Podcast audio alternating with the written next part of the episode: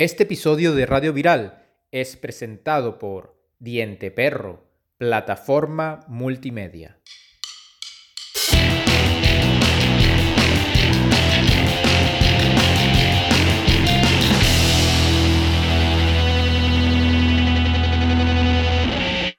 En este episodio de Radio Viral estaremos conversando con Daniel Daneri. Daniel se ha desarrollado en el campo de la dirección y de la dramaturgia. Es licenciado en Artes de la Universidad Central de Venezuela, docente de la Universidad Simón Bolívar y artista multidisciplinario. Además se ha dedicado a la formación de adolescentes en el área teatral a través de dos agrupaciones, la agrupación Esquena y la agrupación Fábula. Actualmente es profesor de la cátedra Taller de Expresión Oral y Escrita de la Escuela de Artes de la Universidad Central de Venezuela e imparte talleres regulares de cine experimental y teatro en la organización Nelson Garrido. Daniel y yo tuvimos la semana pasada una conversación vía telefónica en la que hablamos de teatro, cine, fotografía, poesía y hasta metafísica. La verdad que es una conversación bien amena, bien agradable, que dejo aquí para ustedes, siempre esperando que la disfruten tanto como yo. Bienvenidos una vez más a Radio Viral. Hola Daniel, bienvenido a Radio Viral. Hola Vicente, gracias. ¿Cómo estás? ¿Cómo te ha ido? ¿Cómo te trata estos momentos de pandemia? Bueno, yo creo que yo estoy en mi salsa, ¿sabes? Porque yo soy como un tipo bastante ermitaño. Este, hay un meme por ahí rodando que dice que, que la clase de ermitaño que es uno que la vida social no le ha cambiado en nada durante la pandemia. Bueno, yo soy esa clase de ermitaño que mi vida social no ha cambiado para nada. Bueno. este, no, la he aprovechado mucho para leer eh, lecturas que tenía pendientes, ver películas, este, y bueno, hay muchos temas que han nacido con este, con esta situación que, que me han llamado mucho la atención, ¿no? Entonces, bueno, he como aprovechado mucho para investigar. Sí, la, la, he visto bastante que como que hay una tendencia de gente que lo que quiere es hacer, hacer, hacer, hacer cosas, ¿no? Pero sin embargo yo sí. pienso, eh, estoy de acuerdo contigo que es más un momento como de introspección, para cuestionarse cosas, para conectar con ciertas lecturas, ciertas películas, incluso para descansar y, y, y, y sí, compartir un poco con, con, la familia, si estás con la familia y si yo, estás yo, solo, sí. No, yo siento mucho que por lo general a mí me ha sanado esta situación de alguna manera. Yo venía como eh, muy acelerado. Eh, posiblemente yo este año, de no haberse dado esta situación, hubiese estrenado alrededor de 10 proyectos. Y digo, bueno, si no me mata ahora la pandemia, me iba a matar un infarto seguramente a final de año, ¿no? bueno, tú sabes que yo le estaba diciendo algo parecido a mi esposo, le estaba diciendo, mira, tú sabes que yo tengo así como un sentimiento así de, de una pequeña culpa porque la verdad es que yo no, a pesar de que sé lo, lo intenso de lo que está sucediendo, lo, lo, grave, a mí esta cuarentena, llamémoslo así, este encierro, como que me ha, me ha hecho bastante bien, en, en, inclusive internamente. Daniel, es, es, todos estos proyectos que tienes en pausa eh, tienen que ver con el teatro. La gran mayoría sí, sí, sí. Yo iba a estrenar alrededor de seis obras de teatro. Eh, iba a estrenar este fin de semana, justamente el viernes 3 de abril, hubiese estrenado una pieza maravillosa de un iraní que se llama Nassim Soleimanpur, que él escribió, imagínate, hace alrededor de 10 años en Irán, porque le prohibieron la salida del país porque él se negó a prestar el servicio militar y le quitaron el pasaporte. Entonces, motivado por esa acción, eh, él escribe esta obra, que es un gran experimento teatral, porque es una obra que se dirige eh, y, y, el actor no la conoce hasta que la saca de un sobre en el escenario. Eh, y además es una obra que plantea la dinámica de que son diferentes actores por función, porque el actor no puede conocer el texto. Este fin de semana nosotros, hoy, hoy domingo justamente, hubiésemos terminado nuestra tercera función. Y, y ven acá, ¿quieres decir que entonces el actor está trabajando improvisando, está improvisando toda la hora. Bueno, de alguna forma sí, pero no es una improvisación porque va de la mano de lo que va diciendo el mismo dramaturgo en su texto, ¿no? Básicamente lo que el actor tiene que hacer es lo que el mismo texto te dice que tienes que hacer. Él es muy claro ahí, ¿no? Hay, ahí él abre las puertas a que haya una dinámica muy interesante con el público, el espectador y bueno, mucha intriga con relación a lo que va a pasar, ¿no? Incluso para el mismo actor que no tiene ni idea de lo que está haciendo en el escenario, de alguna forma lo va descubriendo en la medida que va leyendo. Uy, qué interesante, qué bien. Y cuéntame un poco antes de que entremos en materia, materia. Tú vienes del cine y saltas al teatro. ¿Por qué, ¿Por qué sucede eso y cómo crees que ha afectado o, ha beneficiado el cine al teatro? ¿no? Que de alguna manera son como, como hermanos, primos.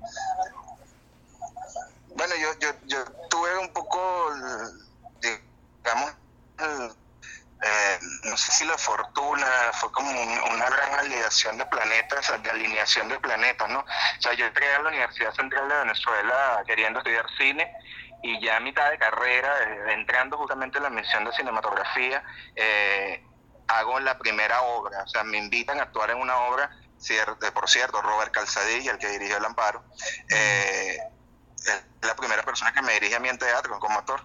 Una pieza bellísima de, un gran dramaturgo latinoamericano que se llama Aristides Vargas, La muchacha de los libros usados.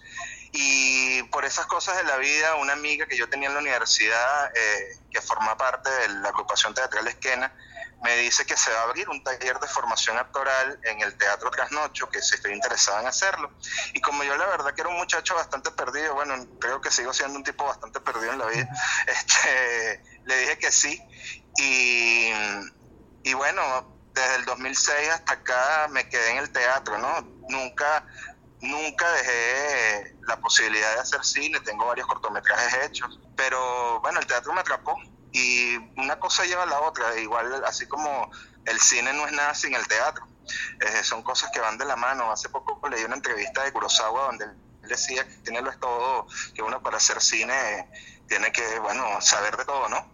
Y sí, uno va entendiendo eso con la dinámica del tiempo de que realmente es así, de que no cualquiera se puede lanzar al ruedo de hacer una película por el hecho de, bueno, sí, hay gente que lo hace, pero digamos, los grandes cineastas son gente que, que entendieron que la dinámica del cine es una dinámica muy intelectual y de, de, muchas aristas y de que hay que saber de todo un poco, un poco como abrir un libro a lo Borges, ¿no? No, no para leer el libro entero, sino nada más para sacar un párrafo o unas líneas de él.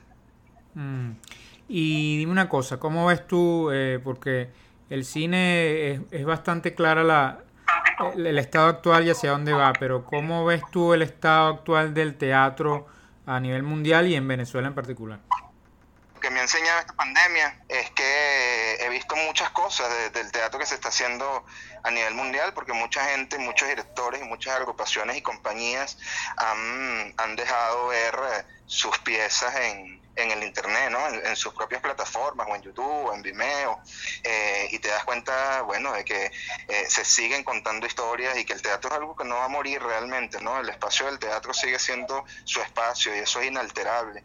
Eh, el lugar del teatro es una cosa necesaria para el hombre porque es su reflejo más cercano, ¿no? Es el espejo que más cerca tiene ahí porque es el hombre viendo al hombre en vivo, frente a frente, ¿no?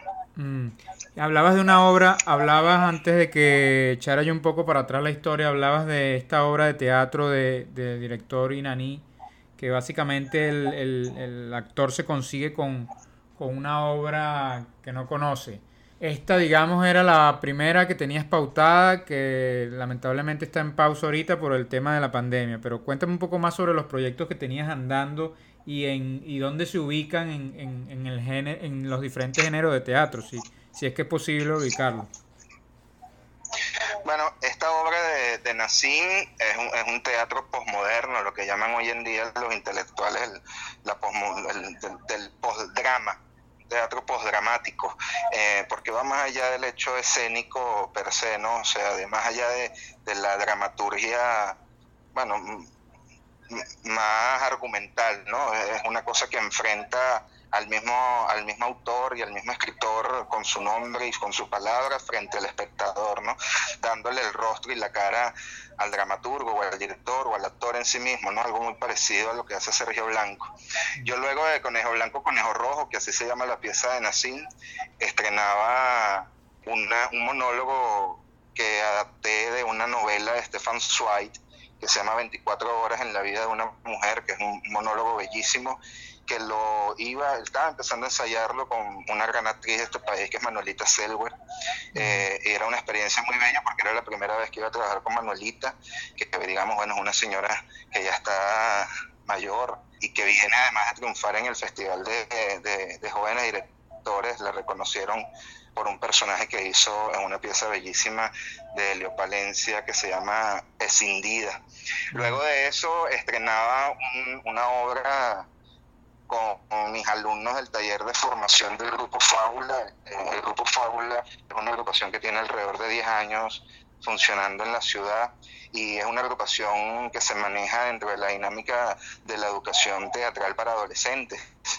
Eh, entonces está, estoy formando adolescentes en esta agrupación, en este taller, y como yo empecé en realidad en el teatro, dando clases de teatro con la agrupación teatral Esquena, entonces me iba a encontrar una vez más, después de muchos años de no dirigir a adolescentes, eh, montando una obra para adolescentes y además me sumí en la labor creativa de escribirles el texto. Entonces iba a estrenar esta obra escrita por mí con ellos, un grupo de 12 muchachos eh, que en realidad está muy chévere, muy divertida y la íbamos a pasar muy bien, la verdad. Lástima que este, este, todo este asunto de la, de la pandemia lo ha paralizado todo, ¿no? Luego de, de eso, de, de Lois en el laberinto, que aquí, así se, se llama la obra de, de los muchachos, estrené un monólogo de un uruguayo que se llama Santiago Sanguinetti, eh, que es, eh, Nuremberg se llama esa pieza. Es una pieza sobre un neonazi, ¿no? Que está a pocos minutos de cometer un acto terrorista. Y bueno, es una pieza que me gusta mucho porque, bueno, nos habla un poco acerca del tema de la violencia individual, ¿no? Y de la forma como las ideas también aprisionan a las personas y, y bueno, terminan derivando en consecuencias terribles para, para otros. Eh, bastantes eh, proyectos tenías en pausa. Y antes de que me sigas contando de ello, vamos, vamos a hacer un, un, paréntesis allí. Eh, se me ocurría que cuando, cuando uno piensa en cine, digamos que es uno de los, de los que están masificados, pues hoy en día, hoy en día toda, la mayoría de la gente tiene acceso al cine. no sé si tanto al teatro, creo que no, ya, ya me contarás, pero el tema es que cuando uno habla de cine, los, directores, los creadores, los cinematógrafos eh, y los cineastas siempre ponen como uno de sus principales obstáculos el tema del dinero y el tema, o sea, el presupuesto o, la producción y el tema de la postproducción, ¿no? Cómo, cómo hacer todo este tipo de cosas. ¿Es, ¿Es el teatro una alternativa a estos inconvenientes con los que se consigue el artista de, en el cine? Mira, lo que pasa es que eh, yo, yo no entiendo mucho a veces. Hay, hay cineastas, primero que hay muchos cineastas que por supuesto eh, pareciera que no saben nada de cine. Entonces, si se lanzan al ruedo de dirigir una obra de teatro, mm, sin mucho menos no saben nada de cine, imagínate qué carajo van a saber de teatro, ¿no? Pero la alternativa, y el teatro siempre es una alternativa porque es una posibilidad creativa en vivo y en directo, donde tienes que resolver únicamente con un espacio y un actor. Y a veces puedes hasta prescindir del actor, ¿no? O sea, si te pones un poco más experimental. Eh, hay, hay una pieza bellísima que a mí me gusta mucho, me, me gustan mucho todas estas cosas que son más al margen. Ve que tiene una pieza que se llama Aliento, que bueno, es una pieza que dura 35 segundos y que la haces con un montón de basura. Mm. Pero digamos que bueno, sí, sí, te plantea un montón de, posibilidades y alternativas. El dinero siempre va a ser un problema, ¿sabes? Este, mm. El dinero es un problema, en definitiva el dinero es un problema y lo estamos viendo hoy en día. O sea, más prueba directa de que el dinero es un problema es el mundo que estamos viviendo actualmente, ¿no? O sea, eso ya eso es una cosa incuestionable, es una cosa que ya la tenemos ahorita frente a nosotros, detrás de un balcón en una reja o al cruzar una calle viendo a alguien dormir en una esquina porque no tiene dónde vivir. Mm. Entonces, eh, el teatro Sí, necesitas a veces dinero para hacerlo, pero a veces lo que necesitas realmente, y como todo, tanto en el cine como en el teatro, como en cualquier rama artística o cualquier cosa que uno se proponga en la vida, es creatividad.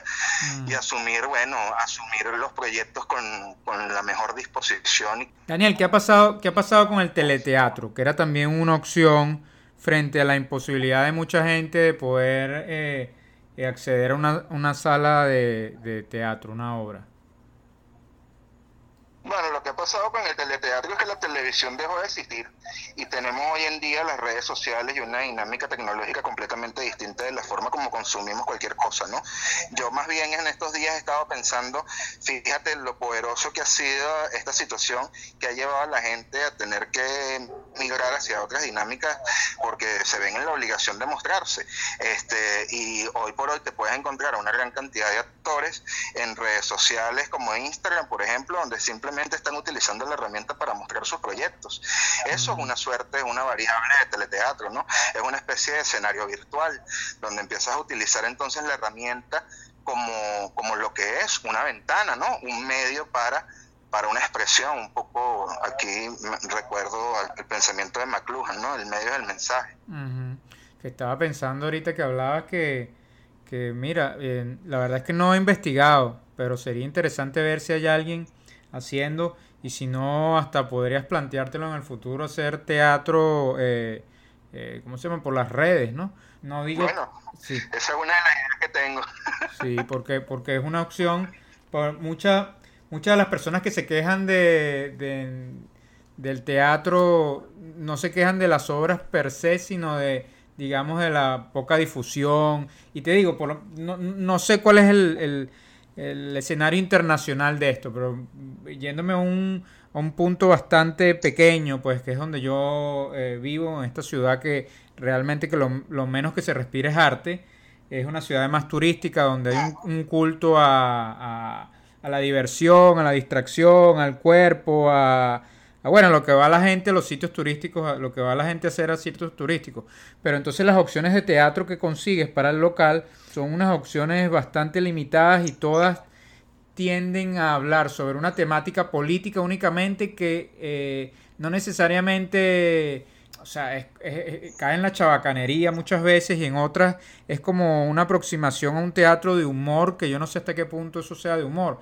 Y yo recuerdo que cuando yo estaba allá en Caracas, habían eh, salas de teatro emblemáticas que no sé si existen ya, donde tú sabías que lo que ibas a ver eran unas obras de ese tipo, ¿no? Entonces mucha gente se, se queja es de, de, eso, de que, ah, es que yo no, no tengo acceso a una sala de teatro, es muy caro, todas las obras son malas. Eso, eso es lo que yo veo que es como la opinión generalizada o el consenso de, de la mayoría de la gente. Ahora, lo que no sé si es una estrategia o una salida irse por la vía fácil de quedarse en su casa viendo Netflix. Por eso yo creo que el teleteatro y a lo mejor hasta el, el no sé, el meme teatro, el insta teatro pudiera ser una opción. No, absolutamente de acuerdo contigo con eso, sí. Es una opción y creo que más que nunca estamos viendo de que va a seguir siendo una opción después de que pase toda esta situación, porque ya la gente ha empezado a utilizar la herramienta de una manera en la que no estaba acostumbrado a hacerlo, a pesar de que la herramienta siempre estuvo ahí para que tú la consideraras de esa manera, ¿no? Entonces, eh, estás viendo las posibilidades de que, bueno, de que ahora sí puedes hacerlo y lo puedes hacer eh, con todas las variables y toda la pluralidad que normalmente te encuentras en un espacio eh, teatral, bien sea como para una cosa más masiva, una cosa más cómica, una cosa más chabacana, una cosa más arty, o sea, para, para, bueno, para desplegar todo lo que tiene que ver con el gusto del, del espectador y de la gente en general, ¿no? Tú, tú, te has, tú has tenido eh, varios sombreros en el área del teatro, pues eh, tú has dirigido, has escrito, has actuado. ¿Cuál dirías tú que son las diferencias fundamentales? Es una pregunta que siempre eh, todo el mundo hace. ¿Cuál es la diferencia entre un actor de teatro, uno de cine uno de, uno de televisión, por ejemplo? ¿Cuál sería la diferencia para ti como escritor, más allá de lo técnico, de escribir para alguna de estas plataformas? Y sobre todo, ¿cuál es la diferencia de dirigir en cualquiera de ellas para ti? Mira, bueno, con relación a los actores, creo que son bastante notables las diferencias. El, el actor de teatro tiene que estar preparado para solventar un error sin que el espectador se dé cuenta.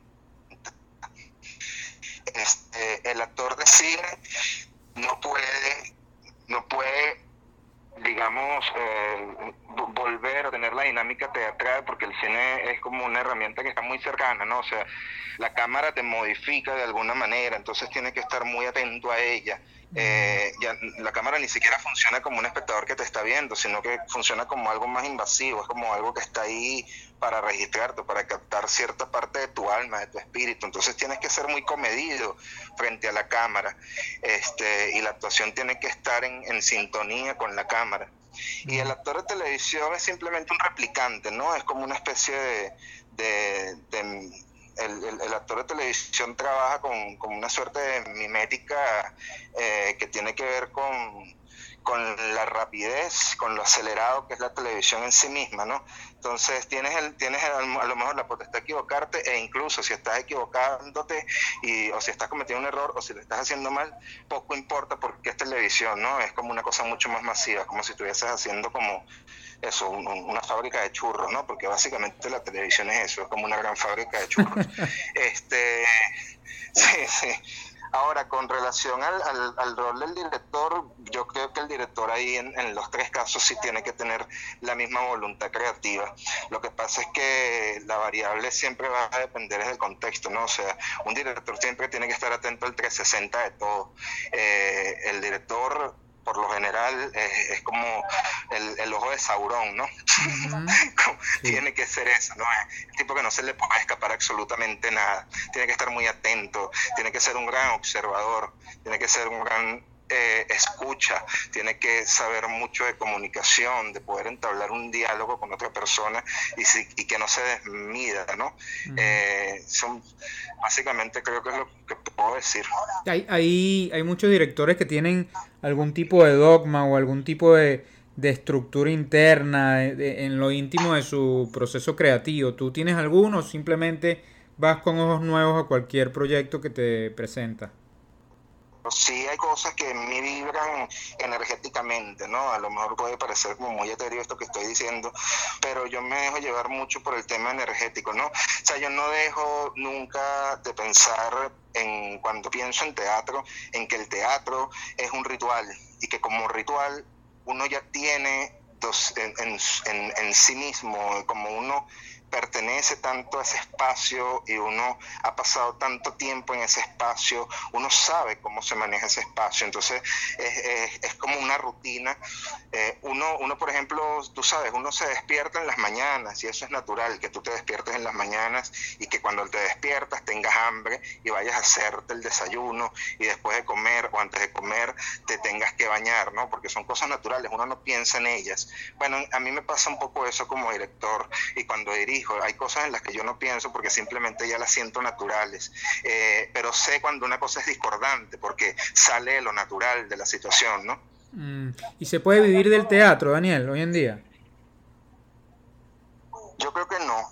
Este, creo que eh, uno puede hacer un esfuerzo inmenso por, por lograrlo eh, y puede ser que pase, pero tienes que para poder vivir absolutamente del teatro tienes que entregarte por completo a él y posiblemente no termines de ganarlas, ¿no?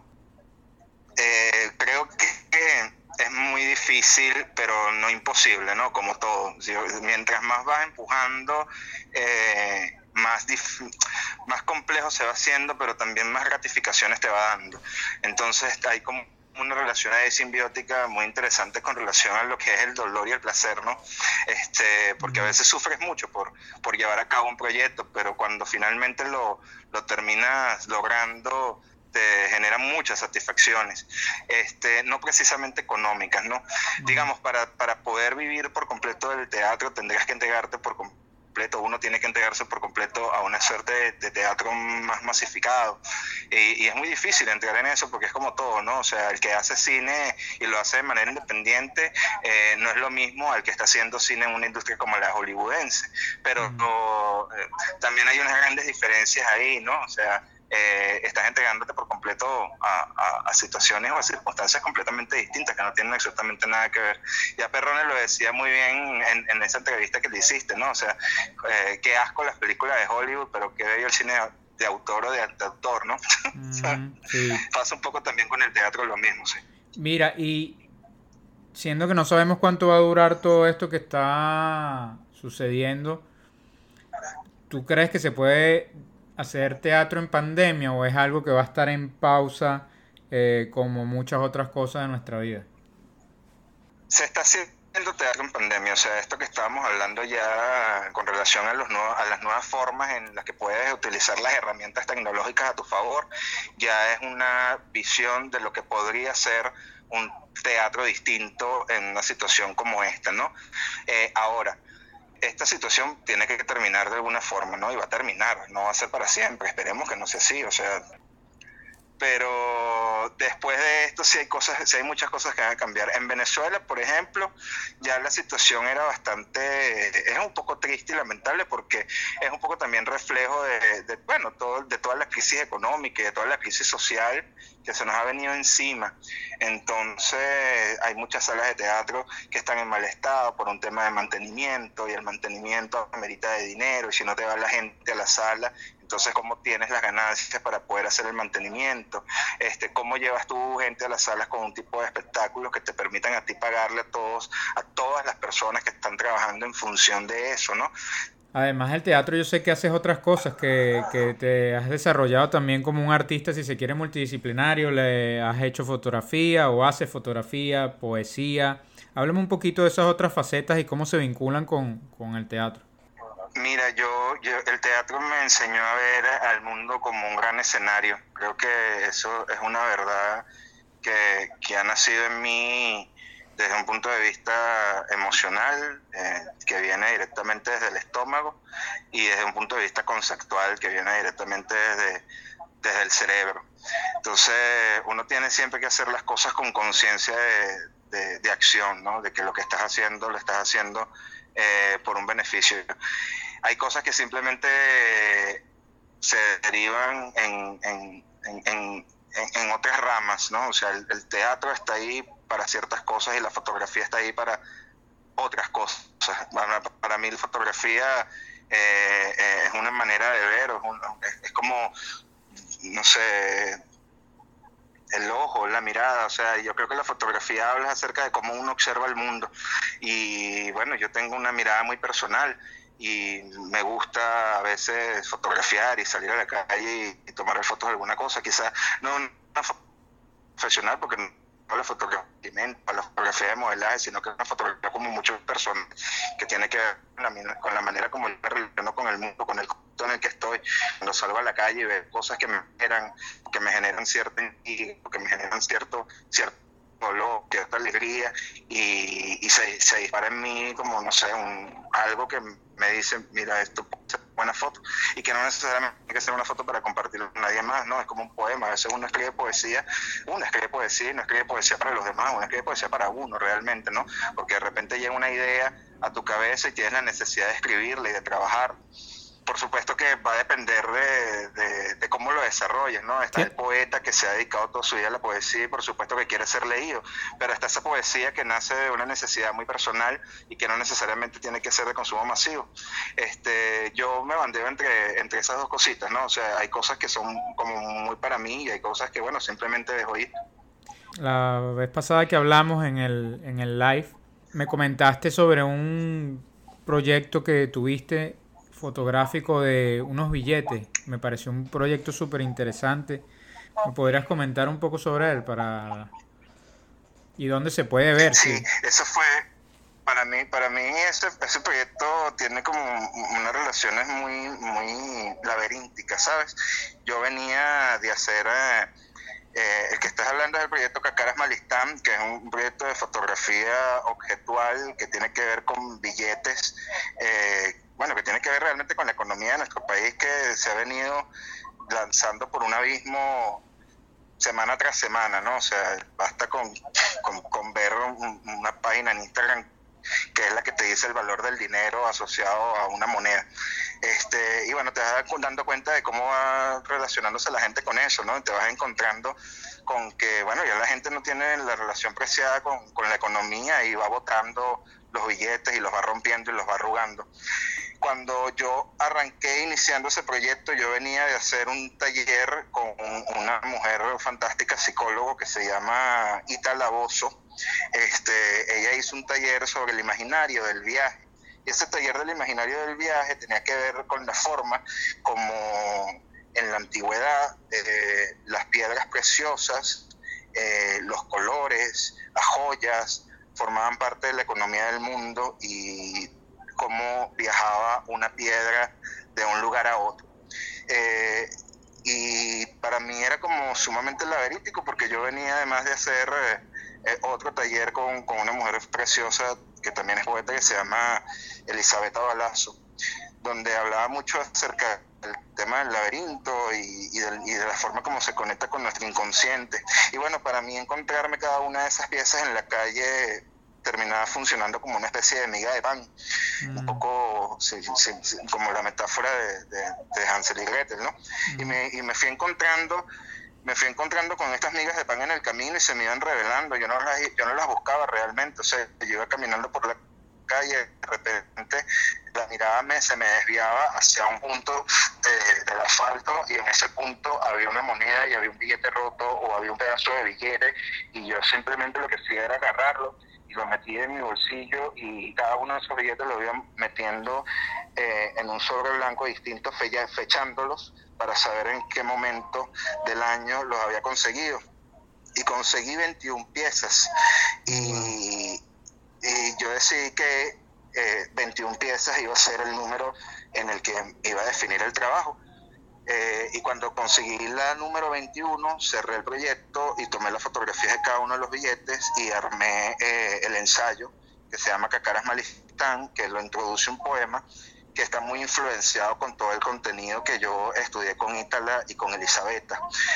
y que, bueno, es un poema que tiene mucho que ver con con la Divina Comedia de Dante, que tiene que ver con una situación crítica de peste, que tiene que ver con la forma como nos involucramos con nuestra propia economía y que tiene que ver como cómo la economía eh, está de alguna forma relacionada a nuestras emociones, ¿no? A la forma como nos sentimos o nos hace sentir un billete. Si nosotros no le damos valor al dinero, entonces tampoco nos estamos dando valor a nosotros. Eh, y un poco ahí va destinado ese proyecto. El, todo el, ensayo lo pueden revisar en mi cuenta de Instagram. Ahí está, están publicadas todas las, están publicados el poema y están publicadas las 21 fotos. ¿Cuál es tu cuenta de Instagram, Dani? Arroba de Daneri. Ok arroba de Daniel. Mira, Daniel, eh, ya estamos ya por terminar, pero yo quería hacerte una pregunta que quizá un poco metafísica, pero me parece súper interesante porque yo te escuchaba hablar cuando eh, estabas comentando lo del teatro, eh, sobre lo, difícil que era hacer teatro, pero además de que tiene ciertas, o sea, que no vas con una, un dogma preestablecido, a pesar de que tú tienes el, un teatro propio personal. Pero me pregunto yo, me estaba preguntando cuando hablabas de todas estas cosas, eh, siendo que nosotros además venimos de un país que, que ha pasado por una crisis que, que a nosotros se nos ha hecho como básicamente eterna. Es el teatro, eh, eh, el teatro se permea en todos, en todos los aspectos de la vida, es decir, hay teatro en la política, hay teatro en, en la economía, hay teatro, todo es teatro, todo es está compuesto de personajes, de máscaras. Simplemente hay unos teatros que son más ficción que otros. Yo creo 100% de que es así. Eh, y parte de parte de, términos incluso hasta psicológicos, el término de persona está derivado de la máscara, es una cosa que ya Herman había profundizado en ello cuando hizo su película. Este, y sí, ciertamente sí, o sea, la política es una cuestión absolutamente teatral, basta con ver a los dictadores del mundo para darte cuenta de que lo que son son personajes, que son personajes que están ahí para manipular a otros, ¿no? Son personajes y lo sabes por la forma como hablan, por la forma como se mueven, por la forma como mueven sus manos, por la forma como mueven su boca, por la forma como van Mm, progresivamente y paulatinamente eh, desarrollando capacidades de manipulación.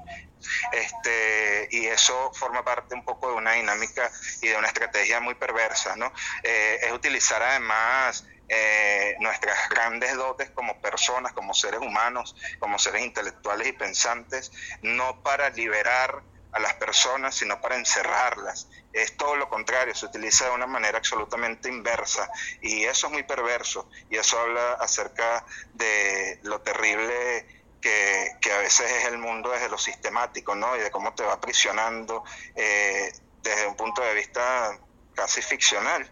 Y, este, cuando... Esto que nos está pasando casi como cuando, cuando la ficción hackea la realidad, ¿no? Sí. un poco eso. Y cuando, cuando no estamos en ese teatro, digamos, cuando estamos a, como estamos ahora en la pandemia, que si se quiere, la pandemia como que ha quitado las máscaras, ¿qué, qué, qué estamos, qué somos? Pareciera que el teatro fuera la realidad y, y lo otro fuera la ficción. ¿Qué somos? Simplemente estamos en espera bueno, ¿y, qué es lo que realmente somos? O sea, eh, estamos en pausa, pero realmente la pausa eh, eh, es una cosa que nos hace pensar realmente en nosotros. Si tú estás en pausa y no te soportas, el problema no es la pausa, el problema eres tú. ¿no? Mm, mm. Este, o sea, si, tú, si alguien no es capaz de verse en el espejo, si alguien no es capaz de soportarse encerrado consigo mismo, ¿qué es lo que está pasando ahí realmente? Este, mm. ¿Qué es lo que necesitas del otro y qué es lo que necesitas del mundo entonces, ¿no? Este, ahí donde, donde están realmente los cuestionamientos de toda esta situación y hacia donde yo creo que hay que derivar un poco el pensamiento, hacerse preguntas acerca de qué es lo coño, qué es lo que somos realmente, ¿no? Y qué es lo que necesitamos realmente del mundo y del otro. Este, necesitamos dinero, necesitamos ser realmente productivos día tras día, necesitamos agotar nuestra vida en trabajos de ocho horas o de más, eh, que lo que hace es envejecernos y quitarnos las posibilidades de sueños eh, mm. o, de ideas o de cosas que podemos hacer a través de nuestra propia voluntad y no de la voluntad de otros. Obviamente que necesitamos profesionales en el mundo porque para eso ha existido la evolución del pensamiento, ¿no? Para hacer del hombre alguien mejor, pero te das cuenta finalmente de que lo que realmente está pasando es que ninguna de esas profesiones entonces eh, está funcionando para sacarnos de, de algo que es mucho peor, ¿no? Mm. Eh, entonces, bueno, yo creo que hay muchas preguntas que genera toda esta situación, son demasiadas preguntas que hay que empezar a responderse con mucha inteligencia y con mucha pausa, aprovechando justamente la pausa que tenemos y, dejar de, ver a los lados y empezar a ver internamente, dejarse de golpearse la cabeza contra las paredes y los espejos y empezar a tratarse con más delicadeza. Mm. La próxima entrevista o la próxima conversación que tengamos tiene que ser sobre el, mundo como una obra de teatro, porque está, es, un tema apasionante, está, está, bien, bien interesante. Eh, mucho además, mucho de todo esto es como cuestionarse, ¿no? Cuestionarse cosas, que al final es, como que el, fin último de todo esto. Bueno, Daniel, muchísimas gracias por, por, darme la oportunidad de conversar contigo para Radio Viral y, nada, estamos pendientes para una nueva eh, conversación y siempre eh, siguiendo tu, voy a eh, seguir tus proyectos. apenas arranquen todos los que tienes ahorita en pausa, pues nos reunimos de nuevo y ya podemos hablar más concretamente de algo en particular. Claro, Vicente, no, no, inmensamente agradecido contigo por invitarme. Un abrazo inmenso y bueno, muchos éxitos. Dale, un abrazo, saludos.